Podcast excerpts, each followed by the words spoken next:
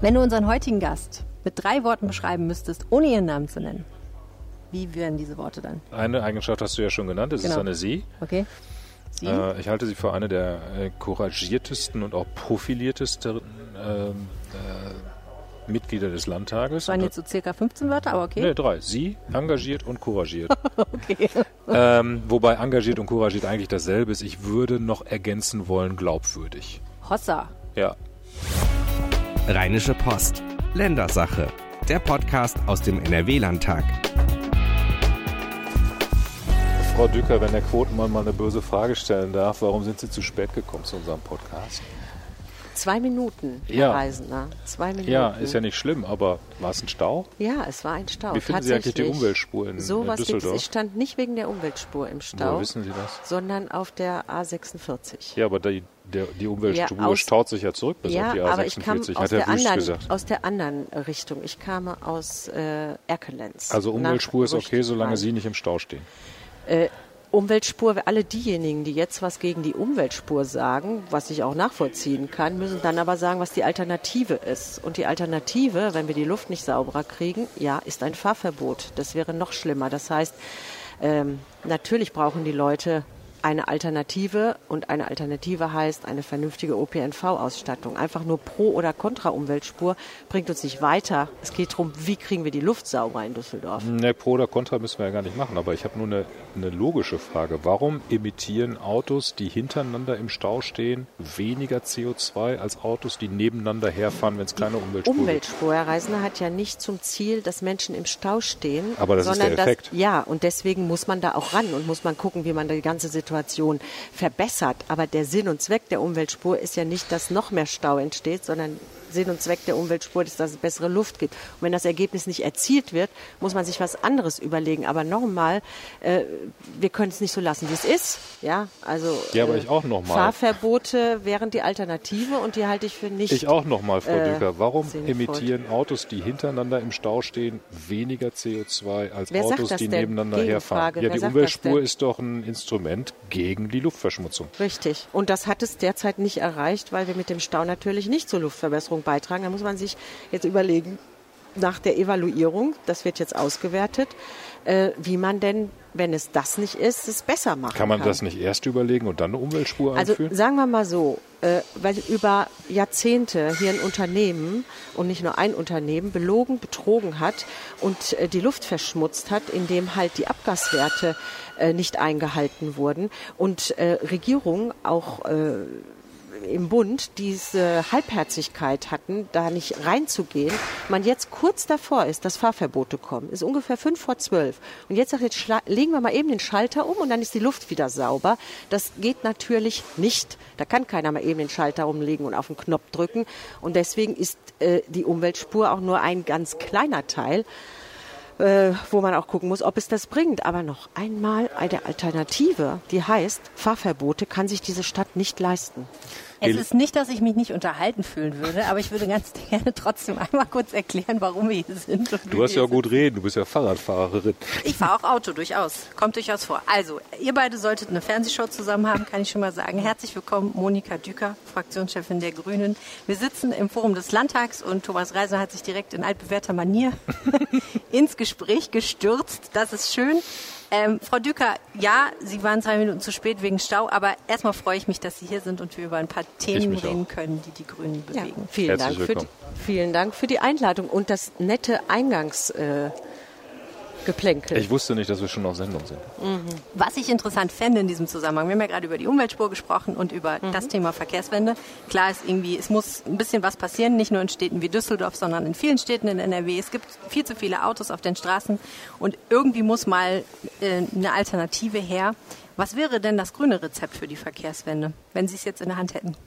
Ich glaube, erstmal müssen wir uns ein bisschen ehrlich machen. Es ist über, was ich eben auch sagte, über Jahre, über Jahrzehnte geschlafen worden und jeder meint, der mal eben auf den Knopf drücken kann und dann ist die Verkehrswende da, die Luft ist sauber und alles ist wunderbar, der irrt. Das wird ein langer und steiniger Weg, aber es führt kein Weg dran vorbei, dass es nicht nur also es ist nicht nur Autos verbieten oder Autos blockieren und äh, Autoverkehr behindern, sondern das andere ermöglichen. Das ist das viel Wichtigere. Mobilität ermöglichen heißt, äh, auf, ein, ähm, auf eine Verkehrswende zu setzen, äh, die eben alle Verkehrsträger mit einschließt. Es nutzt auch nichts, alles auf Elektroauto umzustellen. Dann steht man mit Elektroauto im Stau. Das gibt zwar nicht so schlechte Luft, aber wenn die mit Braunkohle betrieben wird, ist auch keinem geholfen. Also will sagen, dass wir einen, einen klaren Umstieg auf ÖPNV brauchen. Wir müssen Verkehr vermeiden und dafür brauchen die Kommunen vor allen Dingen Unterstützung. Und wenn ich mir angucke, wie die Verkehrsunternehmen, vielleicht jetzt nicht die Rheinbahn in Düsseldorf, aber in anderen Städten auch finanziell aufgestellt sind, die brauchen dringend Unterstützung. Ähm, damit diese Verkehrswende gelingen kann, brauchen wir ähm, die Mög Ermöglichung aufs Auto zu verzichten, sagen wir es mal so, eine Ermöglichungsstrategie. Was kostet die Umsetzung den, dieser Ermöglichungsstrategie? Ja, das wird äh, natürlich Geld kosten, weil die Ermöglichung in den Städten, glaube ich, noch einfacher sein wird, weil wir da eine Infrastruktur haben. Da haben wir Gleise, da haben wir äh, Busspuren. Äh, in den ländlichen Räumen wird das noch viel schwerer werden, weil wenn da im Moment der Bus nur einmal am Tag kommt, ähm, dann wird das nicht so leicht möglich sein. Also das wird äh, kosten, das ist völlig klar, aber ich finde, Zuallererst muss man da auch mal auf die Bundesregierung zeigen. Tut mir leid, aber die haben diese Autokonzerne viel zu lange geschont, dass wir vor allen Dingen jetzt diese schmutzige Luft in den Städten haben.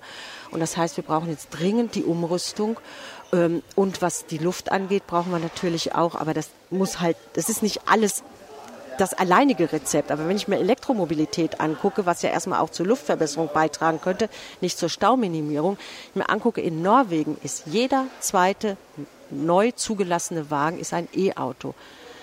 Äh, die haben ein äh, Netz von Infrastruktur, von Ladestationen, da können wir nur von träumen. Wo kommt der Strom dann her? Äh, und die haben natürlich ähm, äh, Strom aus erneuerbaren Energien, sehr stark ähm, äh, Wasserkraft, äh, Strom, die sie produzieren. Natürlich ist das da alles ein nicht vergleichbar, ein rundes Konzept, aber die haben auch viel härtere Maßnahmen für äh, Neuzulassungen. Ja, ich möchte mal wissen, was hier passiert, wenn wir in Düsseldorf, das haben die, eine Luxussteuer für SUVs äh, auflegen. Ich glaube, Sie dafür? da ist die Akzeptanz nicht sehr groß. Wären Sie dafür für eine Luxussteuer ich, für SUVs? Ich bin, bevor wir über Verbote und äh, zusätzliche Belastung reden, ja, über Steuern, weil Sie haben ja gesagt, Verkehrswende kostet Geld, da wenn, muss man gucken, wo das herkommt. Wenn ich den SUV-Fahrer dazu bringen kann, ja. äh, umzusteigen und ja. eine Alternative zu haben, um nach Düsseldorf zu fahren, auf die Kö, äh, dann äh, muss man Autofahren auch verteuern. Das ist völlig klar. Aber dafür muss es dann aber eine Möglichkeit geben. Es geht nicht einfach nur ums Verbieten, sondern ums Ermöglichen. Das Frau Dücker, Entschuldigung, bevor wir das jetzt so wegschwurbeln, Sie haben gerade das Wort SUV-Steuer das ins Gespräch Norwegen. eingeführt.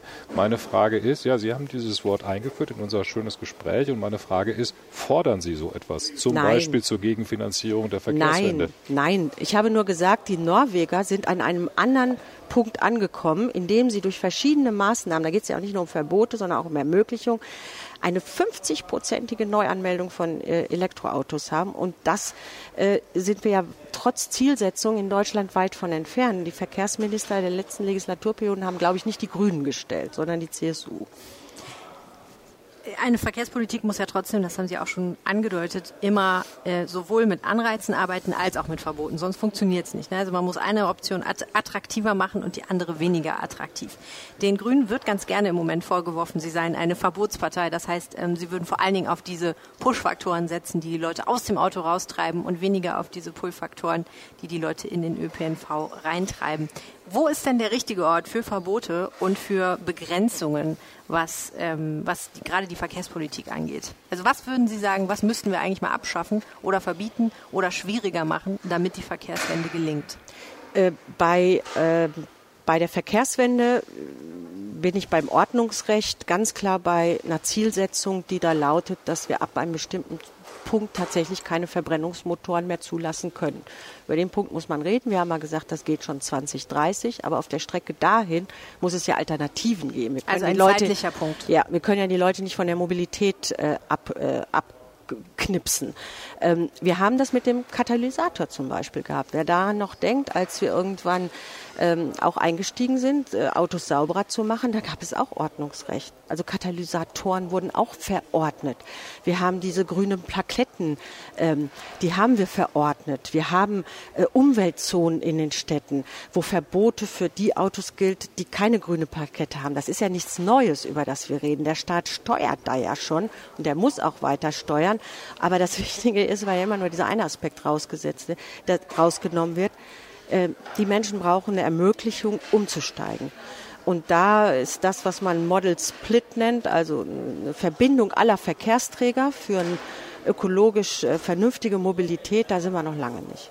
Das stimmt. Und man kann ja auch zum Beispiel in Thüringen sehen, dass ihre politischen Ideen ganz gut für so urbane, ich sag mal in Anführungsstrichen Eliten funktionieren, wo es schon äh, überhaupt Alternativen zur Mobilität gibt. Aber ländliche Gebiete, da sind die Grünen nicht so die großen Helden im Moment, ne? auch wenn sie sonst sehr gut dastehen. Ja, ich komme ja aus so einer richtig ländlichen Region. Aus Höxter? Aus Höxter.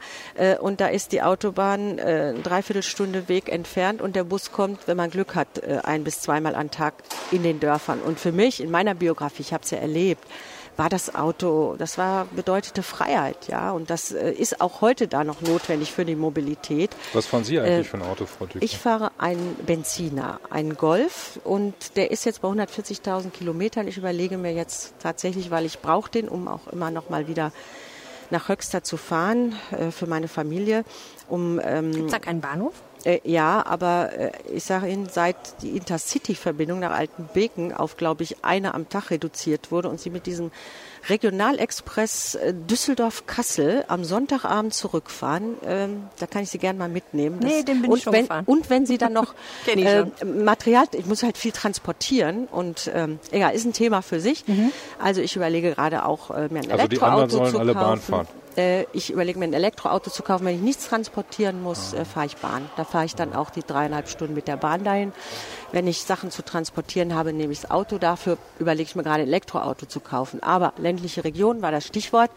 Ein Bus mehr am Tag wird da auch nicht reichen und da wird man auch andere Lösungen finden müssen. Deswegen müssen auch hier Ermöglichungsstrategie, sage ich, das wird eine Art Brückentechnologie sein für die, äh, für die stark verschmutzten Städte, äh, werden wir auch stärker noch Anreize für Elektroautos brauchen, natürlich. Mhm. Frau Dücker, ganz Deutschland und auch Nordrhein-Westfalen redet über die schwarz-grüne Zukunft der Politik. Mit der SPD ist zumindest gegenwärtig kein Staat mehr zu machen und so wie es aussieht, wird das auch auf absehbare Zeit so bleiben. Die wahrscheinlichste Machtoption für die Grünen scheint im Augenblick die CDU zu sein und umgekehrt sieht es genauso aus. Das Konzept, das Sie für den Verkehr von morgen haben, ist das CDU-kompatibel? Äh, Im Moment nein. Ich sehe gerade Armin Laschet in der real existierenden schwarz-gelben Politik nicht besonders anschlussfähig an unsere Programmatik. Aber es kann sich ja noch ändern. Was müsste Armin Laschet denn machen? Ähm, der Hauptpunkt ist für mich tatsächlich die Energiewende. Da gehört die Verkehrswende mit rein, aber vor allen Dingen die Energiewende äh, kann nur gelingen. Ich komme gerade aus der Region, war heute im Rheinischen Revier. Äh, wenn wir da die drei Gigawatt abstellen, dann muss ja irgendwo der Strom herkommen. Welche drei Gigawatt? Das müssen wir erklären. Äh, das sind äh, die in der Kohlekommission vereinbarten Pfad für die Abschaltung der Kohlekraftwerke. Und da sind die bei uns in NRW als erstes dran, weil es sind auch die dreckigsten Meiler, die wir haben in Europa zum Teil. Und die sollen sukzessive bis 2022 ähm, mit einer Leistung von drei Gigawatt Stromleistung abgeschaltet werden. Das sind mehrere Blöcke im Rheinischen Revier. So, wenn die abgeschaltet werden, das ist nicht mehr lange hin, dann brauchen wir nicht nur den Strukturwandel, den brauchen wir auch, aber wir brauchen auch einen Ersatz. Und das heißt der Ausbau der Erneuerbaren. Und da haben wir den größten Dissens zur Regierung Laschet. Der Ausbau der Erneuerbaren kommt nicht schnell genug voran. Im Gegenteil, er wird ausgebremst. Bei, den, äh, bei der Windenergie fallen wir weiter ins Minus.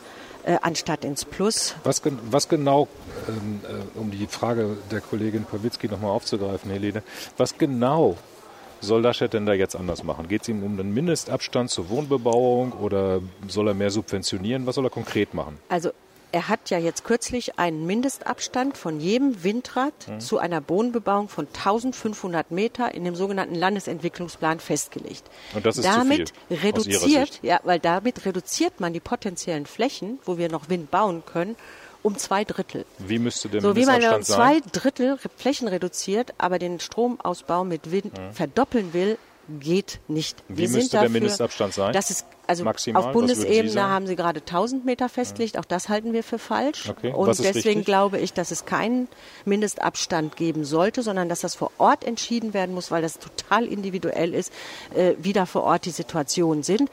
Ähm, Aber gibt das nicht totalen Wildwuchs? Nein, weil das gibt ja Regeln, wie man das vor Ort entscheidet. Und das sind Aushandlungsprozesse und das ist Planungsrecht und das muss vor Ort entschieden Aber jetzt werden. machen Sie es ein bisschen einfach. Das kann man nicht Sie in Düsseldorf für gerade, alle ne? festlegen, äh, wie weit dieser Abstand gibt. Also ich kenne Windenergieanlagen, die mit Konsens mit dem Dorf von ähm, unter 500 Metern entstanden sind. Die gibt es. Das muss aber nicht heißen, dass die überall auch äh, möglich sind. Also wir haben Anlagen, die bis 400 Meter, 300 Meter auf Wohnbebauung rangehen, mit Einverständnis der Dorfgemeinschaft, der, Siedlung. Das heißt aber nicht, dass das überall richtig ist. Ich- Aber Herr Laschet, äh, Herr Laschet gibt sich ja große Mühe, auf grüne Belange zuzugehen seit einiger Zeit. Wo- Er woher wissen naja, Sie das? Er, er Ich sagt hab das noch nicht Er sagt gemerkt. das zumindest. Er hat sagt es, ja. Das ist was gesagt- anderes, als er zum- macht es. Er hat zum Beispiel gesagt, er hat zum Beispiel gesagt, dass äh, seine Partei dieses Thema lange vernachlässigt hat. Äh,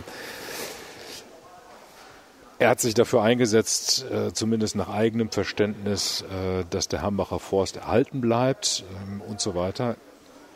Das Was- hat er eben nicht. was ist- das sind okay. Legenden, Herr Reisender. Er hat sich eben nicht dafür eingesetzt. Das wäre ja gut gewesen, wenn er das gemacht hat. Er ist komplett abgetaucht in dem Konflikt. Das werfen wir ihm ja auch vor, dass er einfach gar nichts gemacht hat und immer nur nach Berlin gezeigt hat und sich überhaupt nicht eingemischt hat. Wir haben hier einen Rhetorikwechsel, aber bestimmt keinen Politikwechsel in der Regierung Laschet. Den sehe ich derzeit nicht, denn sonst hätten sie diesen Mindestabstand nicht erhöht, weil damit wird der Ausbau der, der Windenergie äh, faktisch gestoppt. Das, das ist Irrsinn, damit können wir keine Energiewende schaffen. Er drückt sich da vor den Konflikten, die es vor Ort gibt. Er hat sich im Konflikt Hambacher Wald weggedrückt. Und jetzt brauchen wir ja auch demnächst eine neue Leitentscheidung für die neuen äh, Tagebaugrenzen und die Frage, welche Dörfer bleiben erhalten. Und ich hoffe, dass er sich dann nicht wegduckt, weil auch hier stehen jetzt Entscheidungen an. Und da setze ich dann doch mal mehr auf Aber ist es nicht, Entscheiden statt Reden. ist es nicht in Zeiten, wenn wir jetzt auch mal nach Thüringen noch mal gucken, wo es eine super schwierige Regierungsbildung gibt, ähm, in Zeiten von kräftigen Zuwächsen bei der AfD nicht mal an der Zeit, dass man mal aufeinander zugeht, als Nicht-AfD-Parteien sozusagen, also dass man sagt, wir müssen mal gucken, wo, wo geht's denn hin, die Reise, mit wem können wir denn koalieren, statt Also immer zu wir sagen, sind das funktioniert gerade in der. Opposition. Ja, wir ich haben weiß. eine Wahl verloren. Wir sind in der Opposition. Aber die nächste Wahl kommt ja irgendwann. Richtig. Und da muss man sich ja überlegen, mit wem kann man zusammengehen. Ja, nur wir sind gerade in dieser Rolle, dass wir als Opposition zeigen, wo diese Politik falsch ist und was wir als Alternative zu dieser Politik an Konzepten auf den Tisch legen. Das machen wir gerade. Das heißt, wir sind ja jetzt nicht in der Situation zu sagen, wie schaffen wir uns anschlussfähig an eine schwarz-gelbe Landesregierung, sondern was müsste passieren, damit oder was fehlt, weil wir nicht mit am Regierungstisch sitzen. Das zeigen wir gerade auf. Ähm, Das wird 2022, werden die Karten neu gemischt. Aber jetzt müssen wir den Wählerinnen noch Wählern zeigen, was wäre anders, äh, wenn wir am Kabinettstisch sitzen würden. Und das ist unser Job Ich gerade. habe aber ehrlich gesagt nicht den Eindruck, dass wir an einer mangelnden Polarisierung in der Gesellschaft leiden. Ich glaube nicht, dass die Wählerinnen und Wähler nicht wissen, was sie von den Grünen zu erwarten haben, im Gegensatz zu anderen Parteien. Ich glaube, dass sie wissen wollen, ähm, was sind eigentlich äh, tragfähige Regierungsalternativen, die es auch geben könnte, damit sie nachher später Ich wählen glaube, die Frage müssten Sie gerade Armin Laschet äh, stellen und nicht mir. Natürlich, wir schließen, wir haben noch nie in NRW äh, Ausschließeritis gemacht. Also wir haben uns als NRW-Grüne immer so aufgestellt, dass wir sagen, uns geht es um die Inhalte und nicht um Farbenspiele und das ist gute Tradition. Das heißt, ähm, wir, wir, wir schließen ja eine Regierung mit Armin Laschet nicht aus. Wir sagen aber jetzt, was wir meinen, was Nordrhein-Westfalen, was in Nordrhein-Westfalen anders sein muss. Und das äh, könnte, wenn es denn rechnerisch äh, reicht, selbstverständlich in zweieinhalb Jahren Grundlage auch von Koalitionsverhandlungen sein. Aber ob Armin Laschet das mitmachen würde, müssen- dürfen Sie mich nicht fragen, müssen Sie ihn fragen. Gibt es denn ne? eine Minimalbedingung, die Sie an eine schwarz-grüne Regierung stellen, an eine schwarz-grüne Koalition stellen würden?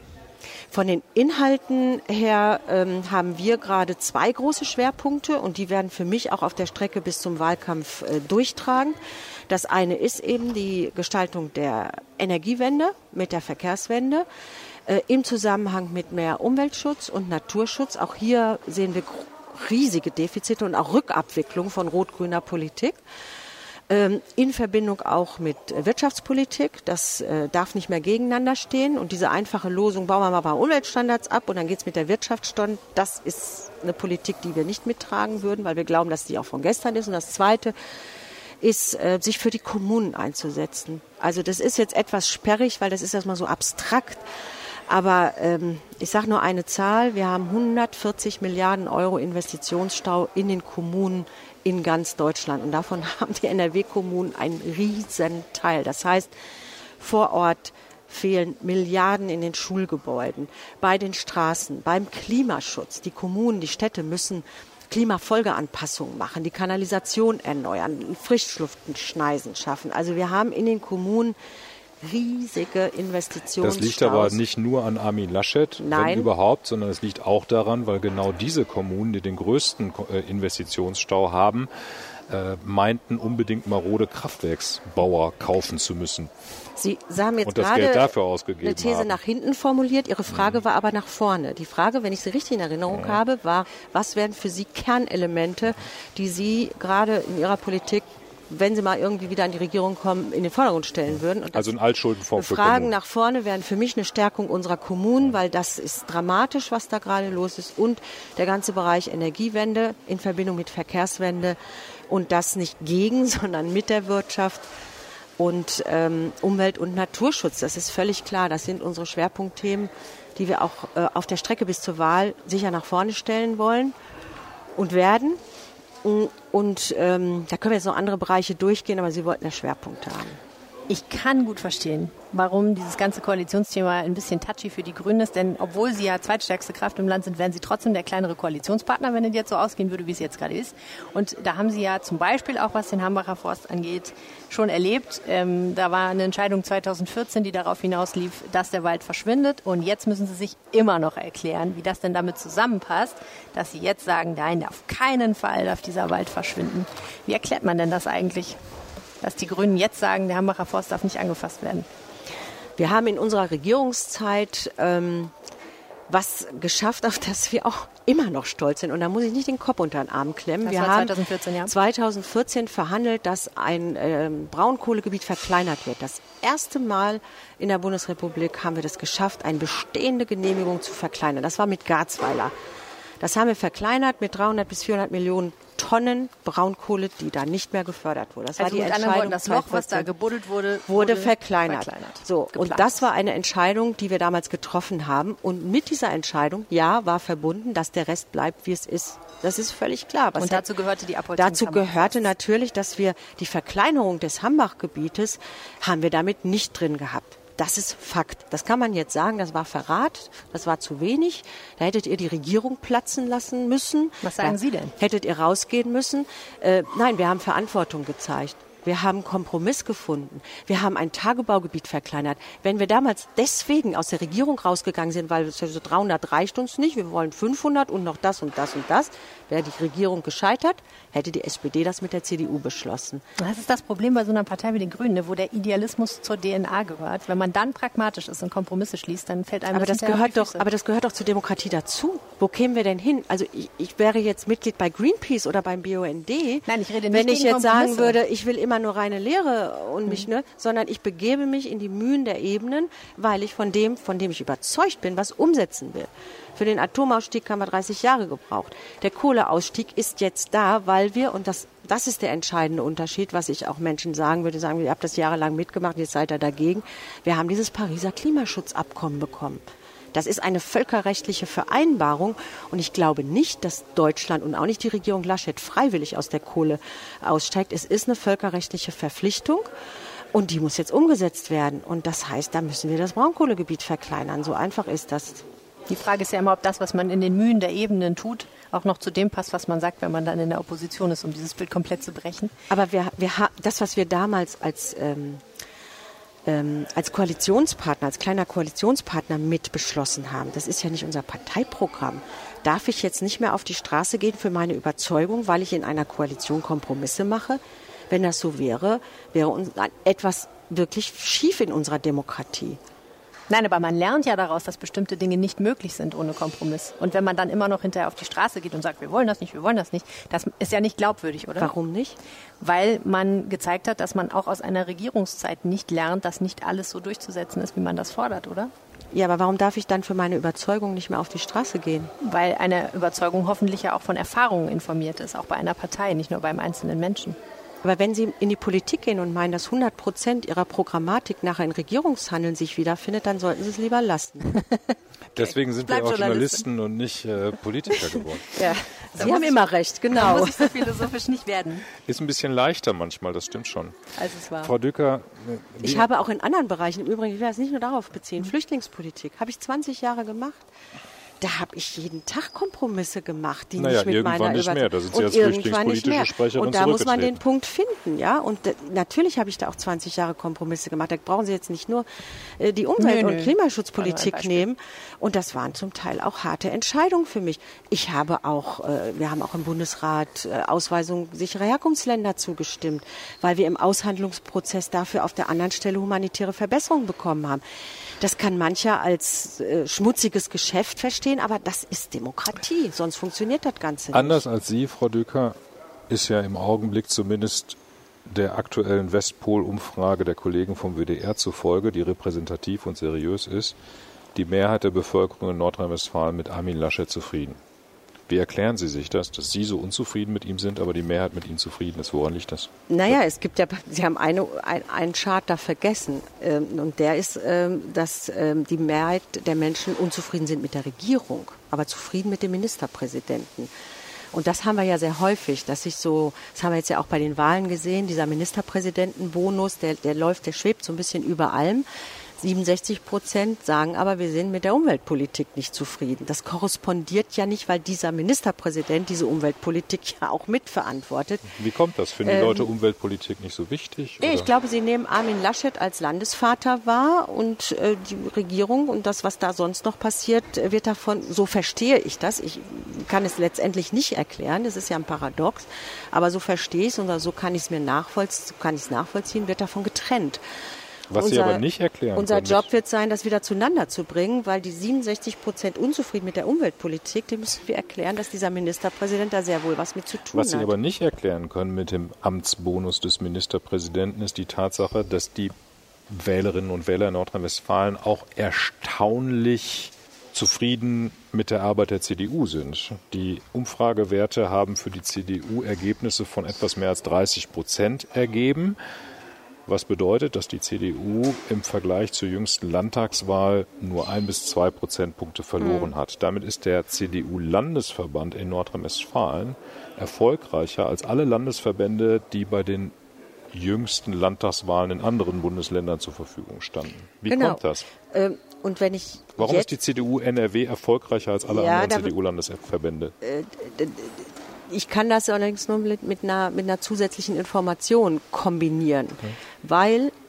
wir, wenn Sie auf der anderen Seite sehen, wir sind mit 6,4 Prozent aus dieser Wahl rausgegangen und sind jetzt bei 23 Gleichzeitig haben wir eine hohe, stabile, würde ich es mal nennen, das muss man einfach so sagen, eine stabile Zustimmung, leicht unter dem Wahlergebnis, leicht unter dem Wahlergebnis, wollen wir nicht schöner reden, als es ist, aber stabile Umfrageergebnisse bei der CDU. Und wenn Sie jetzt die Menschen fragen, was ist die liebste Koalition, kommt Schwarz-Grün dabei raus. Das ist derzeit äh, eben in, in, in vielen Befragungen so, dass es ähm, auch von Grünen Wählern eine Zufriedenheit mit Armin Laschet gibt. Alle das wollen Schwarz-Grün, so. nur Sie Aber nicht. sie wollen halt die grüne Komponente. Deswegen, das gibt es, glaube ich, in dieser Kombination tatsächlich so, dass es Mehrheit der Bevölkerung das so will. Ähm, und deswegen müssen wir deutlich machen, dass wir stark genug sind, dass wir, wenn es dazu kommen sollte, ich weiß es nicht, dass wir möglichst viel unserer Inhalte auch umsetzen können. Und da sagen uns die Wähler, wir wollen starke Grüne. Wir wollen schwarz-grün, aber wir wollen eine starke grüne Komponente dabei. Können Sie sich denn dafür vorstellen? arbeiten wir weiter. Das ist ja erstmal ein Vertrauensvorschuss. Das sind ja keine Wahlergebnisse. Das müssen wir ja auch erstmal rechtfertigen nachher in der Wahl. Und deswegen ist doch unser Job auf der Strecke jetzt zu zeigen, ja, wir haben dieses Vertrauen verdient, weil hier sind unsere Konzepte, hier sind unsere Angebote, die wir auch in einer Regierung umsetzen wollen. Das müssen wir jetzt tun. Das ist unser Job. Stichwort äh, Boom der Grünen und erstaunlich erfolgreich bei Umfragen. Zweitstärkste Kraft in Nordrhein-Westfalen, da liegt ja die Frage auf der Hand. Können Sie als Fraktionsvorsitzende sich eigentlich vorstellen, selber mal Ministerpräsidentin zu werden? Diese dämliche Frage kriege ich häufig gestellt. Warum von, ist die Frage dämlich? Weil wir zweieinhalb Jahre vor der Wahl, das macht keine Partei, Herr Reisener. Äh, können Sie mal die anderen Parteien fragen. Äh, das ist doch, äh, das macht niemand, zweieinhalb Jahre vor der Wahl diese Frage zu entscheiden. Wir sind zur Die Halbzeit. Frage war ja nur, ob Sie sich das vorstellen können. Ähm, dazu sage ich jetzt auch nichts, weil das ist, das ist eine, eine Frage, die ich mir überhaupt nicht stelle. Aber ob ich mir Armin Laschet wird ja auch zweieinhalb Jahre vor der nächsten Bundestagswahl ständig gefragt, ob er Kanzler kann. werden Ja, das wird. beantwortet er genauso wenig, wie ich Ihre Frage beantworte, ob ich mir vorstellen Ja, ich könnte. dachte, Sie wären ein bisschen transparenter als Armin Laschet. Nein, an der Stelle wird das kein Politiker tun, weil es auch dumm ist. Weil jetzt geht es doch darum, Also die Frage ist dumm, die Antwort auch. nein, es wäre dumm von mir, die Frage zu beantworten. Na, Frau Kraft hat die Frage mal irgendwann Ja, beantwortet hat gesagt, ich gehe nie, nie, Und das, nie nach Berlin. glaube ich, war auch ein Fehler, äh, weil äh, wir in einer solchen dynamischen Ich fand das sehr ehrlich damals und ich fand das auch ungerecht, dass sie dafür so Ja, abgestraft worden ist, ehrlich gesagt. Entscheidungen zu treffen, die in zweieinhalb Jahren getroffen werden müssen, die jetzt zu treffen. Jetzt schauen Sie mal auf die derzeitige dynamische Sie sind doch die Situation. Partei der Nachhaltigkeit. Herr Reisender, vor zweieinhalb Jahren standen wir bei 6,4 Prozent. Jetzt stehen wir bei 23 Prozent nach zweieinhalb Jahren. Ich soll Ihnen jetzt die Frage beantworten, was ich in zweieinhalb Jahren machen soll. Gut, dann machen wir es eine Nummer, kle- Nummer kleiner. Gehen Sie denn als kleiner. Spitzenkandidatin der Grünen in den nächsten Landtagswahl? Auch die Frage entscheidet ein Landesverband nicht zur Mitte der Legislaturperiode, sondern ein halbes Jahr vorher. Ich habe noch einen. Nächstes Jahr ist ja Kommunalwahl, auch in Düsseldorf. Da müssten Sie sich jetzt ja bald mal erklären, Ja, das wäre im Januar. Das wäre früher. Tatsächlich, das wäre früher. Ja. Der Kreisverband und Jetzt haben wir November, jetzt können Sie auch wenigstens schon mal mit den Augen zwinkern. Einmal zwinkern heißt ja. Also der Luxus in Düsseldorf ist, dass wir eine Auswahl haben. Wir haben drei potenzielle äh, Menschen, die dafür in Frage kommen. Die stehen auch immer in allen Zeitungen und die will ich auch nicht dementieren. Und wer hat Nicht schon mal so ein. Luxusproblem, dass wir äh, unter drei Menschen aussuchen könnten, wer es macht? Und das werden wir im Januar tun. Nur für die schließen Hörer, die jetzt nicht nicht aus. aus Düsseldorf kommen, wer sind die drei? Das ist unsere Landesvorsitzende Mona Neubauer und das ist äh, mein Kollege hier im Landtag, Stefan Engstfeld. Wir alle drei sind aus Düsseldorf. Wir alle drei haben sehr starke Beziehungen zu Düsseldorf. Ich selbst war im Stadtrat. Mona Neubauer war lange Kreisvorsitzende. Stefan Engstfeld ist hier ähm, in der Region heimisch. Also wir haben alle drei Potenziale und wir werden das aber erst im Januar entscheiden. Sorry, aber diese Personalentscheidung, wenn Sie die nicht geordnet treffen, sondern über einen Podcast bei der Rheinischen Post zum Besten geben, dann wissen Sie auch, wer es nicht wird. Ne? Also Na gut, okay, Sie wollen es offensichtlich werden, sonst würden Sie ja Ihren Hut hier in den Ring werfen. Schöner Umkehrschluss. Das war jetzt perfide. Das war gemein. Das ne? war echt ja, das gemein. War gemein, aber so sind wir hier im Podcast. ja, das ist nicht gerade kuschelig, das merke ich schon. Aber, hat gut. Sie ein bisschen Spaß gemacht? Unbedingt. Und vor allen Dingen ist Verkehrspolitik, das darf ich sagen, Ja. äh, das Thema, äh, was eigentlich nicht zu meinen Brot- und Butterthemen gehört. Danke, Zum dass Sie das Abschluss- ausgesucht zum haben. Abschluss- es gibt Themen, denen Es liegt ich, auf der Straße. Liebe Frau Dücker, zum aber es ist Abschluss noch wichtig, eine aber es Frage. ist nicht unbedingt mein. Gibt es denn noch irgendetwas, was Armin Laschet aus Ihrer Sicht gut macht? Sind Sie souverän genug, auch Positives am Amtsinhaber Also zu finden? ich finde ähm, seine Reden bei Ordensverleihungen, bei Überreichung von äh, irgendwelchen Ehrungen, Medaillen, Orden, die oft einen hohen symbolischen Wert haben, aber die in unserer Gesellschaft ja auch wichtig sind. Äh, das ist, äh, er ist sehr empathiefähig. Er kann äh, da sehr viel Wertschätzung rüberbringen. Er Eigentlich ein netter Kerl. er Hält schöne setzt- Grußworte. Er setzt schöne Grußworte. Er setzt aber Frau auch Dücker, klare das ist aber Zeichen. hart am Ist das ein? Das ist hart Ist am das? Ist das vergiftet? schon. Was finden, Sie am schön, was finden Sie am besten an Armin Laschet? Er hält schöne Grußworte? Ja, aber er lassen Sie nicht. das mal nicht unterschätzen. Und er, er, ist, er hat klare, ähm, ein klares äh, Abgrenzen gegen rechts. Also das, was man gerade leider bei der CDU ja jetzt sieht, dass diese etwas halbherzige, sagen wir mal, Abgrenzung zur AfD, also da Ah, das können Sie jetzt aber nicht sagen. ja im Osten. In Thüringen schon. In Osten, also Herr Reisender, da wird einem ja manchmal gruselig. Also da ist klar für Armin Laschet, der Feind in der Demokratie steht rechts und da sind wir an seiner Seite. Herzlichen Dank für dieses spannende Gespräch. Ich bedanke mich ebenfalls. Das war die Rheinische Post Ländersache für diese Woche. Wenn ihr uns was sagen möchtet, schreibt uns eine Mail an ländersache.rheinische-post.de. Ihr erreicht uns auch auf Twitter Ed Helene Pawlitzki. und at Thomas Reisener. Und es wäre toll, wenn ihr diesen Podcast abonniert und bewertet. Dann helft ihr uns immens, weil er dann anderen Leuten weiterempfohlen wird. Vielen Dank fürs Zuhören. Bis nächste Woche. Tschüss. Mehr bei uns im Netz www.rp-online.de